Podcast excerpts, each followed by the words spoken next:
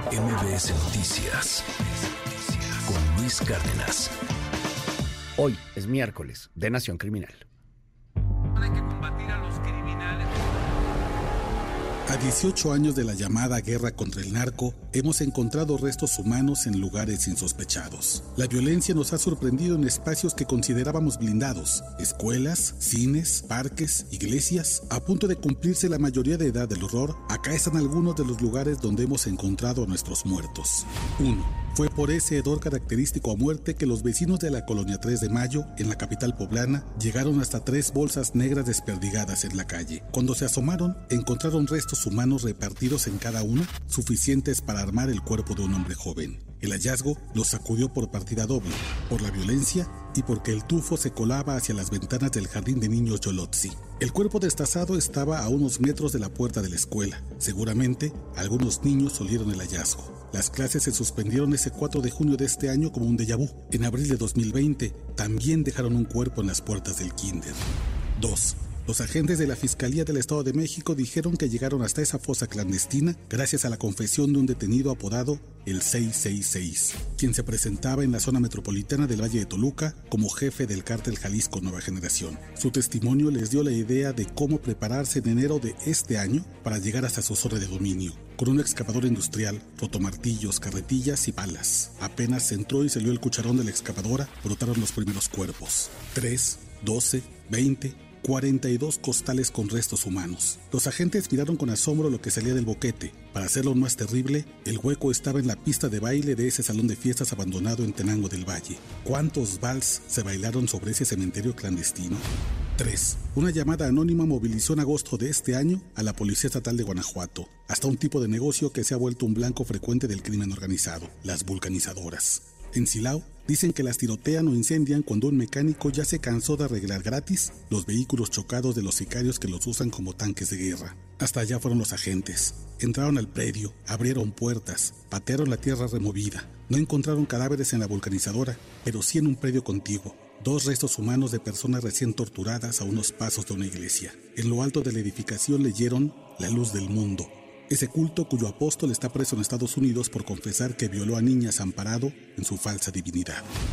4. Lo que parecía piedra caliza en los ladrillos de su casa molestó a la señora Irma. Había pagado por material de construcción de buena calidad a un grupo de albañiles que edificaban su vivienda en Tocaltiche, Jalisco, y le habían mandado lo que parecía arcilla cocida de baja categoría. Temía que esos muros mal hechos un día se vencieran bajo el techo de concreto, así que se preparó para reclamar. Antes, pidió a una vecina que fuera testigo del mal servicio, pero ella, alarmada, le suplicó que no dijera nada. Este año, el colectivo Más Uno Todos Tlajomulco confirmó que los hornos de las ladrilleras de los Altos de Jalisco están cooptadas por el crimen organizado y ahí se incineran a sus víctimas. De vez en cuando, se mezclan huesos humanos con la arcilla y los albañiles son obligados a usar ese material de construcción para deshacerse de la evidencia. Si se niegan, los matan. La señora Irma no tuvo opción y se quedó callada. Ahora le cuesta trabajo dormir en una casa con huesos en las paredes, incluso después de que roció los muros con agua bendita. 5. Visto desde lejos, el campo terroso de la colonia Unión de Colonos de Benito Juárez en el municipio de Escobedo, Nuevo León, era una improvisada cancha de fútbol. Bajo sus dos porterías viejas, descarapeladas y sin redes, jugaban niños que se ensuciaban las rodillas imitando a sus ídolos de los clubes de fútbol Tigres y Monterrey. A nadie molestaba el mal olor en medio de la pasión del Golgana, pero visto de cerca, el baldío era un cementerio clandestino. En enero de este año, una investigación llevó hasta un montículo de tierra removida junto a una esquina de la cancha y se encontró el cuerpo de un hombre. Luego dos más, cinco más, hasta llegar a ocho cadáveres. Al explorar más, los agentes de la Fiscalía Estatal hallaron casquillos, zapatos, ropa, Resulta que cuando nadie miraba de lejos y de cerca, ese estadio imaginario se volvía una fosa. Desde entonces, ningún niño juega en esa cancha. El grito de gol se apagó para siempre. 6. Último. Hemos encontrado nuestros muertos en lugares improbables. A veces nombramos esas ubicaciones por su evidente contradicción con el horror. Elegido Buenavida, la colonia Vistahermosa, el campo Loma Linda y hasta el municipio cuyo nombre es Todos los Santos. Lo contamos a veces para hacer tolerable la violencia.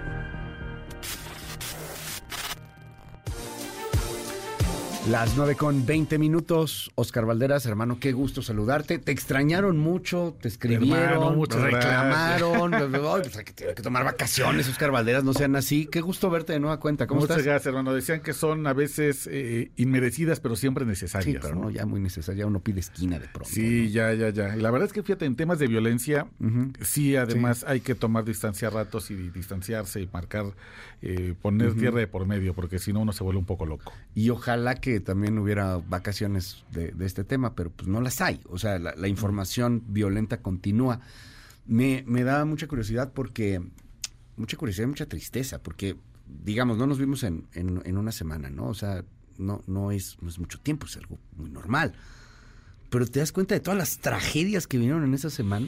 Híjole, Zacatecas, Lago de. Moreno, el- no sé, eh, llegó, me llegó mucha información sobre Sí. cosas que pasaban en Tamaulipas, más cosas en Guerrero, la caravana del cártel de Sinaloa, Ajá, en Chiapas. entrando en Chiapas, ¿no? Contra Chiapas, supuestamente el cártel Jalisco. Fue una semana. Sí, Es una semana. eh, eh, yo creo que en México la agenda informativa de, sobre todo el tema de violencia, avanza a un ritmo enloquecido distinto al calendario humano. ¿eh? O sea, en un solo día puedes tener cuatro o cinco tragedias y el problema es que una se va tapando a otra. Y un poco fíjate que haciendo esas reflexiones que quería hacer esta nación criminal, todos los lugares donde encontramos a nuestros muertos, que además pensamos, ¿cuándo nos íbamos a imaginar que íbamos a encontrar restos humanos? En una cancha de fútbol, afuera de un kinder, en una iglesia. Y bueno, por un tema de, de espacio y de tiempo, porque la nación criminal debe durar cuatro minutos, pero vaya, los hemos encontrado no solamente en salones de fiesta, los hemos encontrado también en boliches, hemos encontrado cadáveres en, en salones de fiestas infantiles, en salas de cine también, un caso interesantísimo en Colima. A mí, en lo- por lo particular, me estremece la idea de que en Teocaltiche, Jalisco, hay casas que están construidas con ladrillos que tienen huesos humanos porque las ladrilleras de los altos de Jalisco están controladas por el crimen organizado y ahí se les va huesos humanos dentro de la arcilla cocida. Se ha vuelto nota de interior, o sea, se ha vuelto nota de pronto perdida, un poco hasta de paja, incluso así. Sí. Ah, otra fosa clandestina. Ah, ya encontraron. Apenas antier estábamos hablando una en Michoacán, si no me equivoco, 45 osamentas se encontraron. Pero, pues fue de un día, ¿no? O sea, es, es un país en donde se desbordan las fosas, en donde cualquier lugar se, se ocupa para, para el crimen organizado, para matar y para esconder ahí a, a los muertos si es que tuviste la suerte de que en algún momento encuentren tu hueso, porque también pues, Claro, deshacen. está el otro horror, el de la desaparición. Sí, claro. Fíjate, eh, justo, me- parece que además cómo se estrella la realidad con el discurso, porque cuando uno observa las cifras de la encuesta nacional de victimización y percepción de seguridad pública, que se fue lanzada apenas en septiembre, a la segunda semana, pareciera que ya por primera vez des- desde 2017 estamos encontrando la caída de la violencia. Eh, Hay menos víctimas que hace un año y hay menos delitos, incluso ya tomando en cuenta la cifra negra de lo que no se denuncia. Eh, es como la primera buena noticia después de muchos años de que algo podría estar funcionando en la estrategia de seguridad. Pero inmediatamente después te topas con la realidad. Haz de cuenta como, como- siento como, como, como si no mereciéramos tener buen- no, noticias, como si no pudiéramos tener cosas bonitas en este país Sí, claro.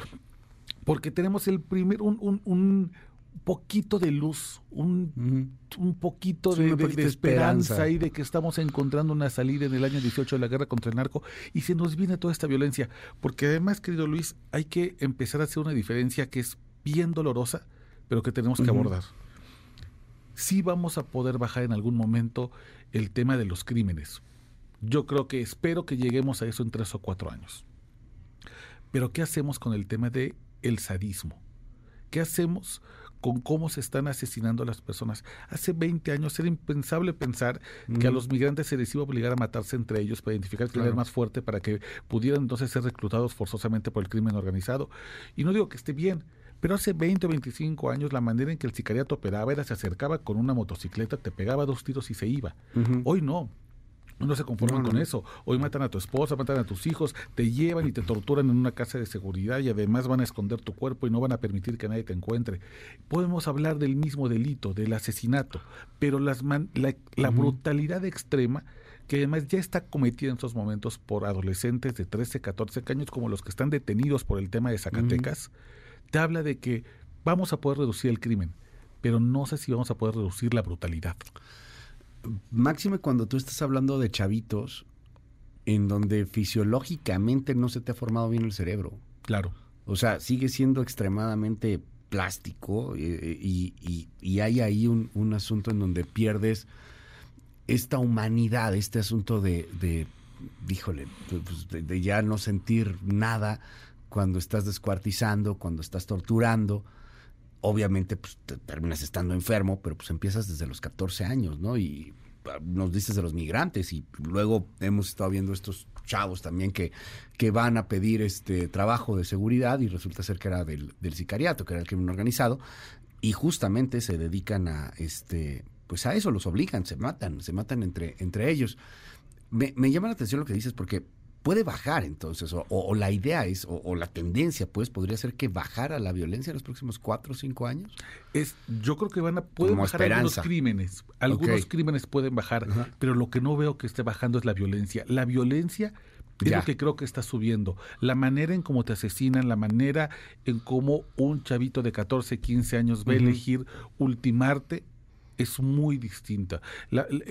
Ha generado un daño terrible que la primera generación de los niños de la guerra contra el narco no tuvieron asistencia de salud mental. Muchos de sus padres fueron asesinados, los dejaron completamente a merced de la calle y no había una política que los rescatara. Y al mismo tiempo, querido Luis, me preocupa mucho que hoy no estamos discutiendo una estrategia nacional para frenar el reclutamiento forzoso de menores. ¿Por qué no podemos frenar al crimen organizado porque aunque encarceles a unos y aunque a otros fallezcan en enfrentamientos y aunque pase lo que tenga que pasar y vengan las detenciones, todo el tiempo tienes detrás una tropa de niños de 13, 14, 15 años que siguen llegando al crimen organizado. No estamos discutiendo cómo vamos a frenar esto. Especialmente me parece que es un momento interesante cuando tenemos un estudio científico social que hizo el fallecido Alejandro Ope en el que reveló que el crimen organizado es el quinto empleador más importante de este país. Si no entendemos que debemos, nos urge frenar el reclutamiento forzoso, este país no va a salir de esta pesadilla. Publicado ahí en la revista Science. Exacto. Este, retomado pues por muchísimos medios de comunicación. Este fin de semana, hablando de eso, ahorita estaba eh, recordándolo y encontré aquí la nota, se publicaba en Excelsior eh, una, una pieza, eh, yo creo que muy reveladora, muy dolorosa también, de acuerdo ahí las estimaciones que tiene el Observatorio Nacional Ciudadano, este el mismo Alejandro Ope, ya fallecido, descanse en paz, que lo citan en este artículo, habría entre 30 y 35 mil niños y adolescentes reclutados anualmente Anualmente, cada año 35 mil chavos para el crimen organizado. Y es una cifra muy conservadora, ¿eh? porque además muchos de estos chavos ni siquiera entran de manera voluntaria. Bueno, y hay que poner voluntaria entre comillas, porque la ONU establece muy claramente que cualquier menor de edad que entra el crimen organizado, aunque crea que lo hace por su voluntad, es un reclutamiento forzoso. Claro. ¿no? Es como, es como tener relaciones sexuales con un menor de edad, aunque parezca que hay voluntad, no ha desarrollado todavía su personalidad, es un delito. Pero muchos de estos chicos llegan a, los, oportunidades laborales que vieron pegados en un poste en su colonia o en un anuncio en Facebook porque les ofrecen ser trabajadores en un call center, en una tiendita de abarrotes, en una tienda de conveniencia. Llegan a la cita y les dicen, no, no, ningún trabajo.